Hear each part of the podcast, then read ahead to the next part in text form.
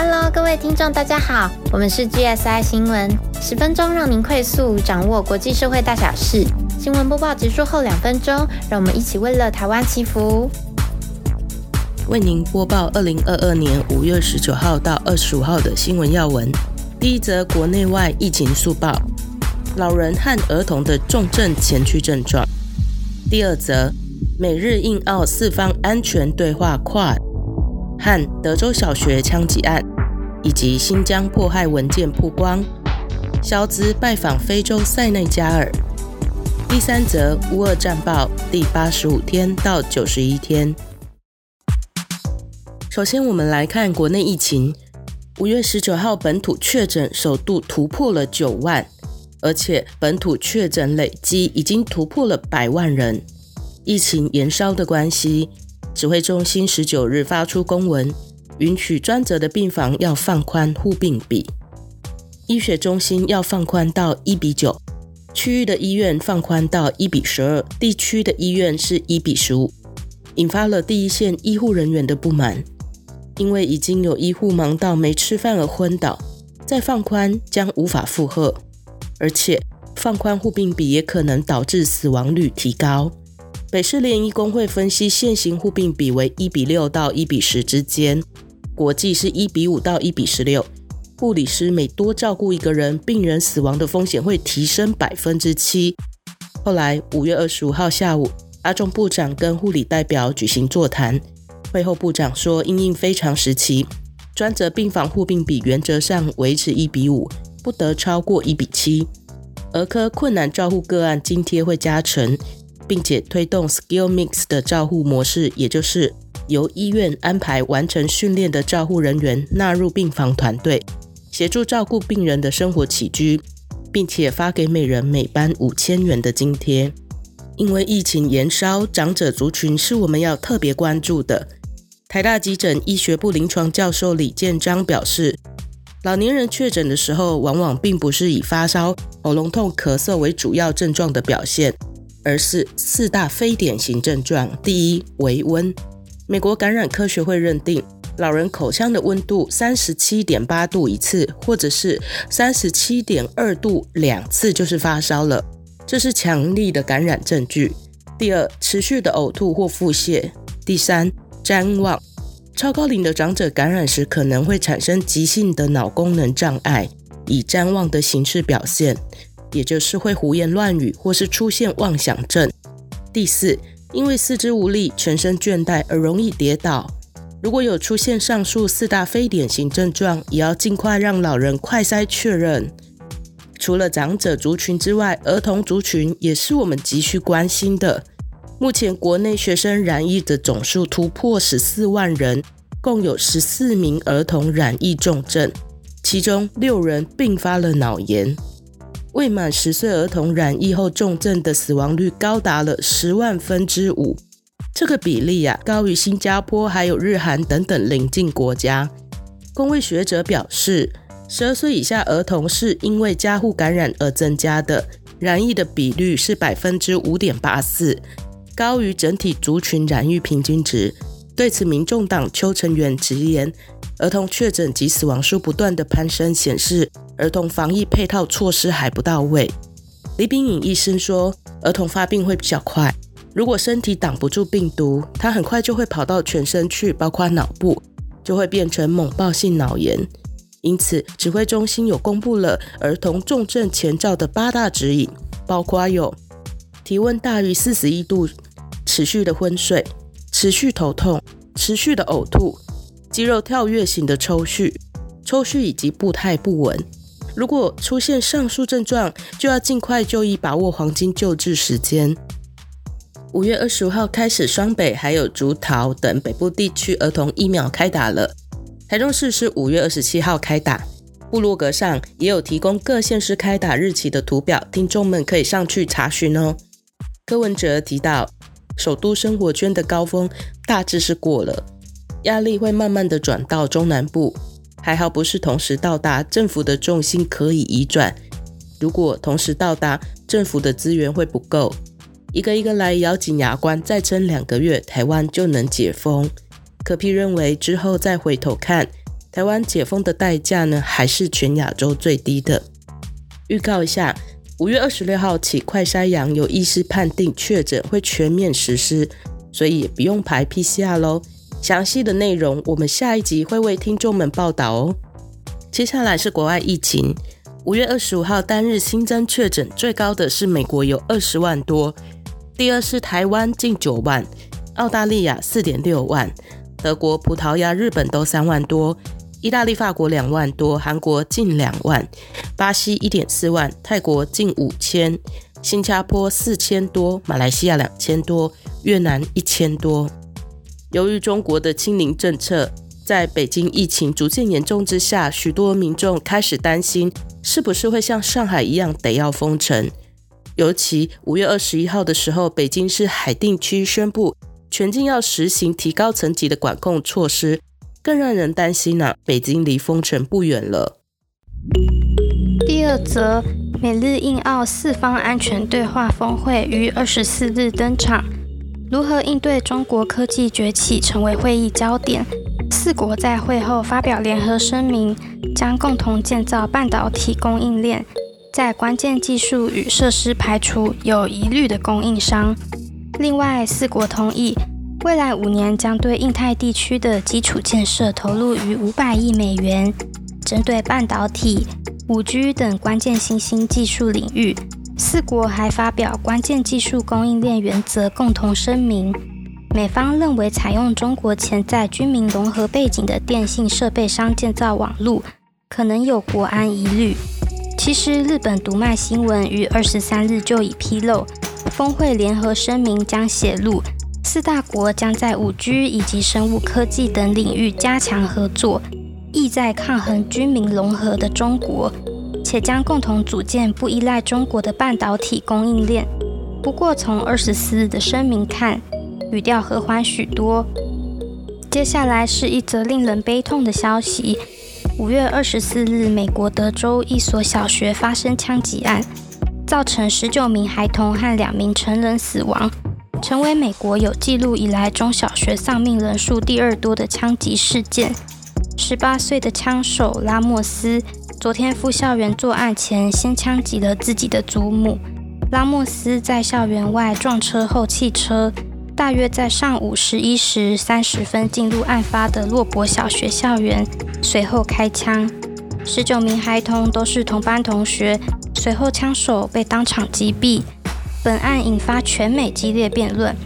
美国总统拜登问道：“我们到底何时才能起身对抗枪支游说团体？”我们必须采取行动。美国直男 NBA 勇士教练科尔拍桌怒喊：“受够了！”痛批参议员对于加强枪管无所作为。他说：“过去十天，水牛城有非裔长者在超市遭枪击，南加州则有亚裔教徒遭枪击身亡。如今，我们的孩子在学校被杀。”五月二十三日至五月二十八日，联合国负责人权事务的最高官员米歇尔·巴切莱特访问中国，包括备受争议的新疆地区。当中，二十四日，德国《明镜周刊》、英国 BBC 等十四家媒体同步曝光新疆警察文件，这是由一名骇客入侵中国警察的电脑系统取得的。此文件揭露维吾尔人被迫害的惨况。其中有狱中警察手持棍棒羁押犯人的照片、清真寺的监视器画面，以及两千九百名被囚禁者的照片，可说是到目前为止中国镇压维族人最有力的证据。德国外交部长贝尔伯克随后与中国外交部长王毅视讯通话，呼吁中方澄清新疆人权的真相。因俄乌战争造成能源与食品短缺，德国总理肖兹访问非洲塞内加尔。他表示，德国愿与塞内加尔展开天然气和再生能源，并已经展开协商，希望可以摆脱对俄罗斯能源的依赖。另一方面，他也顺势邀请目前担任非洲联盟主席国的塞内加尔与南非作为嘉宾国出席六月即将举办的 G7 峰会。西方将两国拉入西方阵营。两国在联合国谴责俄罗斯的决议上都投下弃权票。作为非洲联盟主席，萨尔说，许多非洲国家不想在战争之中选边站。第三则，我们来看乌俄战况。五月十九号，第八十五天，Zelensky 表示，在乌克兰部队持续收复首都基辅还有卡科夫州的同时，俄军已经彻底摧毁乌东的顿巴斯地区。如今，顿巴斯承受着庞大的压力。美国官员表示，白宫正努力将先进的反舰飞弹交到乌克兰军队手中，帮助他们突破俄罗斯的海上封锁。美国国务卿布林肯表示，美国驻基辅的大使馆在这一天已经重新开始运作。对于乌克兰加入欧盟的这一件事情，德国总理 Scholz 在这一天也表示，加入欧盟的道路没有捷径。如果提供给乌克兰例外的话，对于同样寻求加入欧盟的巴尔干半岛西部六个候选国并不公平。他提议设立团结基金来帮助重建。国际方面，联合国秘书长古特雷斯提出警告：乌克兰俄罗斯的战争恐怕导致未来数个月全球的粮食、食用油、燃料和化学肥料因为短缺而价格飙升，可能连带导致数以千万计的人陷入粮食危机，尤其是贫困国家。这种危机可能会持续数年。五月二十号，第八十六天，基辅下令亚速钢铁厂剩余的乌克兰军队停止战斗。军团指挥官表示，目前当务之急是从钢铁厂移走阵亡者。基辅当局先前评估，有将近一百二十万人被遣送到俄罗斯方面所掌控的领土。乌克兰方面也谴责莫斯科当局。竟然透过过滤营来审问遭到拘留的民众，这项说法有经过法新社和 CNN 的证实。俄罗斯军队则宣称已经掌控乌军躲藏的钢铁厂地下设施。莫斯科当局正努力巩固对乌东顿巴斯地区的控制，要夺下卢甘斯克最后一处由乌克兰掌控的领土。另外，俄国国防部长绍伊古说，俄国将在西部设立新的军事基地。以因应北约东扩，美国参谋总长 Milley 和俄罗斯参谋总长 Gerasimov 自战争爆发以来首度通电话。不过，对话细节将依往例保密。G7 的财政部长开会，希望能够找出解决乌克兰预算困境的办法。目前宣布的双边和多边支援，并不足以应付乌克兰的需求，即使短期也不够。美国已经为乌克兰推出四百亿美元的援助计划。五月二十一日，第八十七天，乌克兰排除了与俄罗斯停火谈判的恢复的选择，并且说基辅不会接受任何有关割让领土的协议。Zelensky 与来访的葡萄牙总理 Costa 召开联合记者会的时候表示，唯有外交突破才能终结战争，并且 Zelensky 坚称。受到战乱蹂躏的乌克兰应该是欧盟的正式候选人，驳回了 Macron 等部分欧盟领袖建议以成立某种政治社群作为进入欧盟会籍的等待区。基辅政府则锁定全球政商精英云集的瑞士 Davos 世界经济论坛 （WAF） 来发动外交反击。至于俄罗斯的谈判人员，则在这一天表示，俄国当局会考虑以被俘的亚速军团交换亲普丁的乌克兰商人 m e v c h u k 五月二十二号，第八十八天，俄军对乌东的攻势越来越猛烈，试图形成包围圈。北顿内刺客几乎是二十四小时不间断遭到炮轰。波兰总统杜达到达基辅访问，并在乌克兰议会发表演说。他是战争以来第一位在乌克兰议会发表谈话的外国元首。他向乌克兰人民喊话：“若要结束冲突，就不需屈服于俄罗斯总统普京提出的条件。”还说：“只有乌克兰有权决定自己的未来。”这段话让现场议员全体起立鼓掌。他承诺全力支持乌克兰加入欧盟，并说：“亲爱的乌克兰人，你们的家人被迫离开乌克兰，在我们国家中不是难民，而是客人。”而乌克兰第一次的战争罪的审判，今天判决俄罗斯的士兵无期徒刑。继昨天乌克兰排除与俄方恢复谈判后，俄方谈判代表今天说，莫斯科愿意恢复谈判，但继续谈判的主动权在基辅手上。或许听众们也会有点好奇，乌克兰真的得到了美欧很多国家的武器援助，但是为什么一直无法打赢呢？前美国特种作战司令部的欧洲区司令、退役美军少将 Le Pas 指出，乌克兰在军备的供应链上缺乏效能。他观察到乌方高层在决定西方军援装备的分派时，没有办法基于理解损耗的程度、能否正确呃帮助到后续作战等客观数字来做合理的调度。很多情况是某旅的指挥官或某部门开口要就给。寻思的情况非常的普遍，战争后勤不是这种搞法。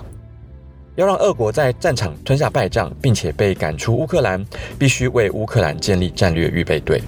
他也建议美国、法国、英国、德国和波兰应该各为乌克兰建立一个旅的战力，一个旅是按不照八千人来计算的，在各国的境内训练乌克兰的精良部队，经过六到八个月就能够打造出五个全西方装备和战法，能够执行空地联合作战，还有营造战场主动权的旅。乌克兰这批新血能够无碍地操作北约的装备。打法和战术思想上也能够与北约互通。从波湾战争等往例来看，西方装备和战术的部队遇上俄式体系的部队，能够发挥以少胜多的优势。五月二十三号第八十九天，路透社报道，泽伦斯基透过视讯，在瑞士达沃斯世界经济论坛 （WEF） 上，呼吁各国提供更多武器给乌克兰。并且对俄罗斯实施最大程度的制裁。他表示，总统普京是他唯一愿意会面的俄罗斯官员，并且谈判上只能有一项议题，即是终止战争。然而，有了俄罗斯对占领区平民百姓所作所为的证据之后，和俄方安排会谈依然变得更困难。五月二十四号第九十天，也正是俄罗斯入侵迈入第四个月之际。俄军正集中火力，在确保并扩大占领顿巴斯与乌克兰南部的海岸地区，正从多个方向发动攻击。美国 ISW 分析，俄罗斯还从南方的波帕斯纳分别向北与向西加强攻势，想让乌军无法掌握攻击的方向。乌东的战况越来越激烈，的确需要更多西方军武支援。美国国防部长奥斯汀说。大约有二十国宣布了新的安全援助计划。前美国 CIA 局长裴卓斯说：“这是一场拉锯战，这是场消耗战。乌克兰人得努力让情势转变成对他们自己有利。”卢甘斯克州州长盖代表示：“俄国派遣数千名的士兵来夺取整个区域，北顿内茨克遭受了猛烈的攻击。”线下我会说待在避难所，因为炮火这么密集，我们没办法去接他们。巴克马特一名八十二岁的妇女说：“我一边向上天祈祷，一边听着令人害怕的声响。每天我都祈祷可以免于受伤。神听到我的祷告，神正看顾着我。”另一方面，俄国官员则表示。为了实现对乌克兰的军事目标，当局将不受最后期限的限制。好的，我们今天新闻播报到此，请记得按赞、订阅、开启小铃铛，并留言给我们鼓励哦。在节目最后，我们邀请您与暖心的薛里，也就是我，为我们世界一同祈福。今天资料来源主要是 BBC 中文、UDN、LTN、CNA。RTI、环宇新闻台、三立新闻网、TVBS 新闻网、中央流行疫情指挥中心记者会等等。马太福音十八章十九节：若是你们中间有两个人在地上同心合意的求什么事，我在天上的父必为他们成全。因此，这边邀请关注新闻时事的大家与我们一起祷告。告。全知全能的神，同时也是爱着我们全人类的神啊！我们很感谢神成为我们全人类的神，照看着地上所有大大小小的事情。尽管有许多事情并不是神的旨意，就像战争是因为拥有重武器的强国领袖带着自己的目的而发动的，不顾生命的宝贵，不尊重人权，只为达成自己的目的而侵略他国，这绝对不是神的旨意。我们清楚了解这点。但即使如此，在战争爆发以来，我们清楚地看见，在战争当中，神多么竭力地保守。并多么竭力地帮助着乌克兰。乌克兰平民有很多的伤亡，但是有非常多的欧美国家却在这场战争中团结了起来，不再保持沉默，想尽办法给予武器的支援，给予经济的帮助。整个世界的秩序好像重新洗牌了一般，强国们联合起来帮助弱小国。以和平、爱生命等秩序为中心团结起来，不只是欧洲，连亚洲这边也感觉正慢慢的在结盟当中，脱离了从前闭门造车的局面。这点不只是乌克兰很有感觉，我们台湾也超级有感觉。之前当台湾在世界舞台上被阻止不能拿国旗参加世界活动时，真的很委屈。但是哪个国家能帮助我们呢？现在拜登政府的重心放在守护印太地区的和平上，因此慢慢让日本、澳洲等国家也开始重视并帮助台湾。这些都是我们平人自己的力量无法做到的事情。当然，我们不是说自己都不发愤图强，只等着别人的帮助，也不是说我们政府在外交上什么事情都没做，其实做了很多。但是做的这么多，又加上神的帮助的关系，所以变得更加顺利亨通了。因此，我们在这里代替全台湾向神献上感谢，谢谢神这么的爱着我们台湾。神啊，看到乌克兰的战事，真的让我们台湾更加警醒。我们台湾自己也要振作起来。台湾目前在军事上还有各个方面都还需要更加提升。请神能够给予各方面的指导者们智慧，以及爱生命的心情。真的是因为爱台湾这块土地而贡献自己，不是只为了自己的利益来从政或经商。我们恳求神能够帮助。这周我们看到乌克兰真的得到了很多武器的外援，但是战士好像陷入辛苦了。小虾米怎么能战胜大鲸鱼呢？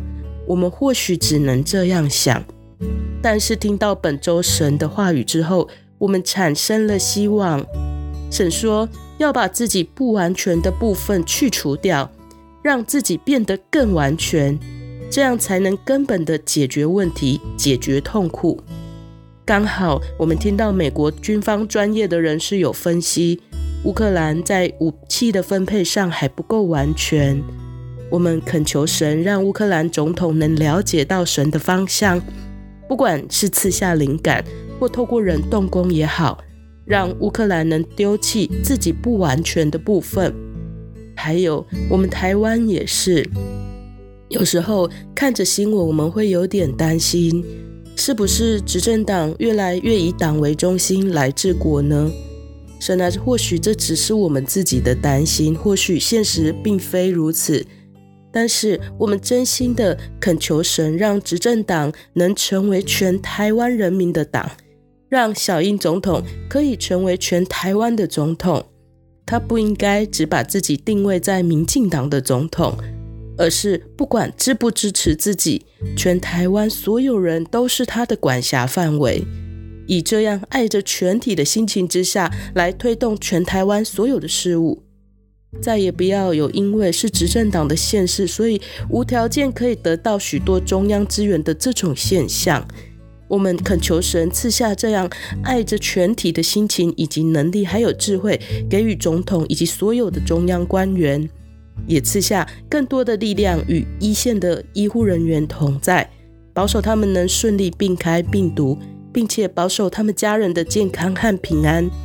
这不足的祷告。恳求神能够垂听，感谢奉主得胜之名祷告，阿门。